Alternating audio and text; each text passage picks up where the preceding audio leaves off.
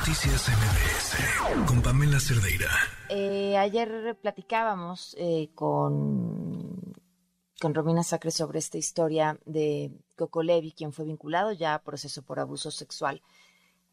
Que todo esto se originó tras la denuncia pública que hizo Dana Ponce y que dio pie, porque además ella hace esta denuncia y él responde como si nada, como nada sucedido, y entonces da pie a un montón de denuncias más. En Opinión 51 tuvimos la oportunidad de publicar muchas de ellas y leer muchas otras más. Y lo que llamaba la atención es que en cada una de estas denuncias lo que sí se podía identificar era un patrón, una forma de operar. Exactamente igual las palabras, la, la forma de actuar que se repetía con una y con otra y que iba por lo menos. En la línea nos acompaña Dana Ponce. ¿Cómo estás, Dana? Muy buenas tardes. Hola, buenas tardes, Pamela. Bien, aquí un gusto de estar en la línea contigo. ¿Cómo te sientes? El día de hoy me había reservado a, a dar entrevistas y a siquiera dar mi opinión pública respecto a lo que pasó el 4 de octubre en el juicio al día de hoy me encuentro todavía muy bien sin entender, pero tranquila con el resultado, me quedo tranquila eh, con el simple hecho de que a este señor se le haya vinculado a proceso porque había las pruebas necesarias para que existiera esta vinculación a proceso. Que él esté libre, eh, digo, vienen por muchos temas más y porque obviamente la justicia en México no está lista, ¿no? Para, para darnos a nosotras la estabilidad y la protección. Tiene que estar yendo a firmar, pero en efecto no recibió prisión preventiva. Eh, pero, ¿por qué no?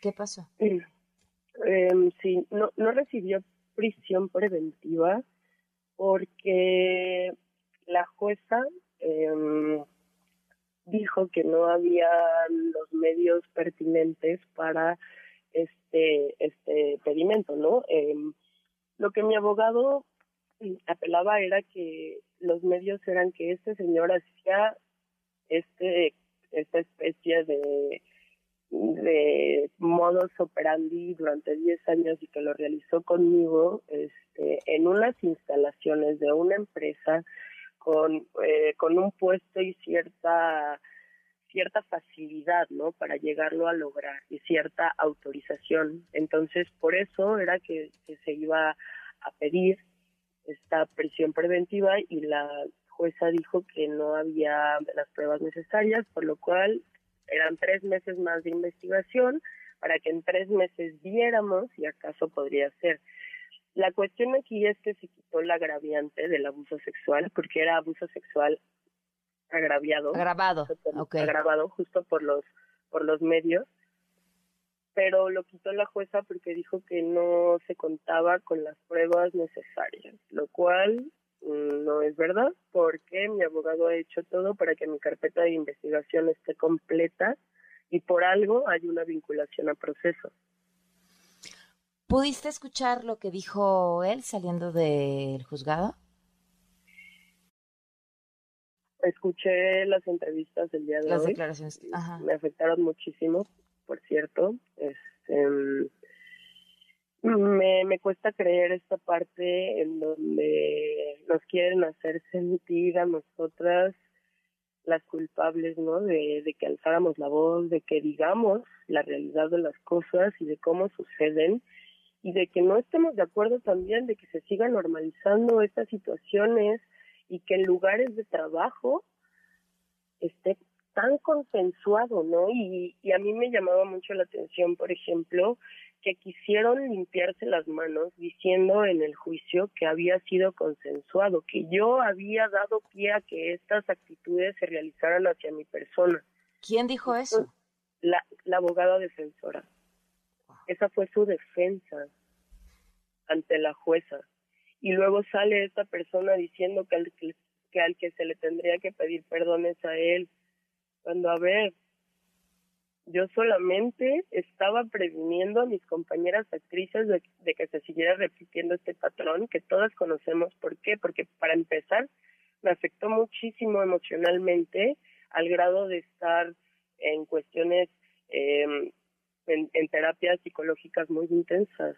Entonces, que este señor salga y todavía le diga a la prensa que nosotras tendríamos que pedir perdón cuando hay otras 15 chicas que ya contaron y ya expresaron lo que también vivieron con él, que él siga sin querer aceptar que hizo lo incorrecto, porque obviamente no va a permitir que él quede como un mentiroso ante, ante la prensa cuando desde el inicio lo ha negado y me ha dejado a mí como la mentirosa. La cuestión aquí es que yo no soy ninguna mentirosa, la jueza vinculó a proceso porque yo no estoy diciendo mentiras y por las por, porque las pruebas que presenté al a la policía cibernética eran las necesarias para que lo vincularan a proceso, porque todo estaba listo. pena podría enfrentar de ser encontrado culpable? Creo que lo, lo más lo más posible es que pida una suspensión, lo cual nos afecta directamente porque quedaría como en limpio, ¿no? En cuestión eh, de leyes, no no habría un, ninguna reprimenda. Eh, ¿Una suspensión del proceso? Una suspensión del proceso porque como quitó la, la agravante, en este caso la jueza, este señor tiene derecho a pedir que se suspenda porque no da la media aritmética para que para que no exista la suspensión. Tener justicia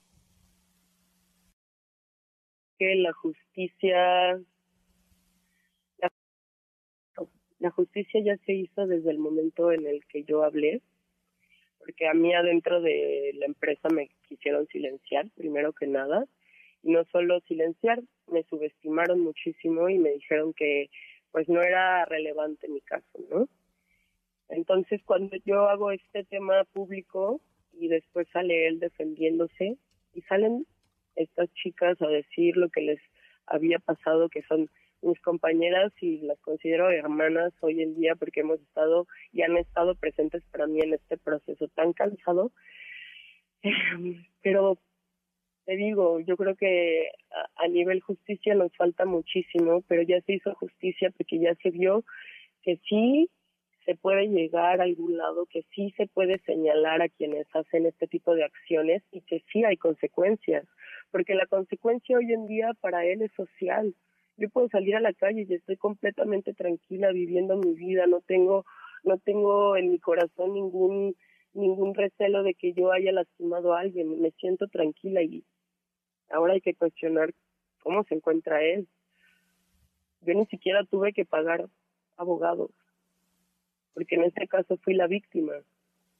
Y que él salga diciendo que, eh, que se me siga diciendo que soy una mentirosa me parece lamentable y doloroso, y no solo para mí, también para las otras mujeres que también contaron su historia y que también se les llame mentirosas a ellas, me parece, me parece absolutamente asqueroso. Dana, ¿algo más que haya sucedido durante la audiencia que nos quieres comentar? Bueno, para empezar, el volverlo a ver, pues yo creo que fue una situación para mí en la que no estaba preparada, primero que nada porque toda un falso orgullo, ¿no? Yo estaba destruida y me estaba, estuve llorando tres horas seguidas y todavía salí de ahí y estaba la prensa y me lo tuve que topar en varias ocasiones. Obviamente no puede existir eh, comunicación entre nosotros, pero las miradas, la tensión, la incomodidad estuvieron presentes y palpantes en cada segundo de esa audiencia. Dana, te agradezco muchísimo que nos hayas tomado la llamada. ¿Algo que quieras agregar?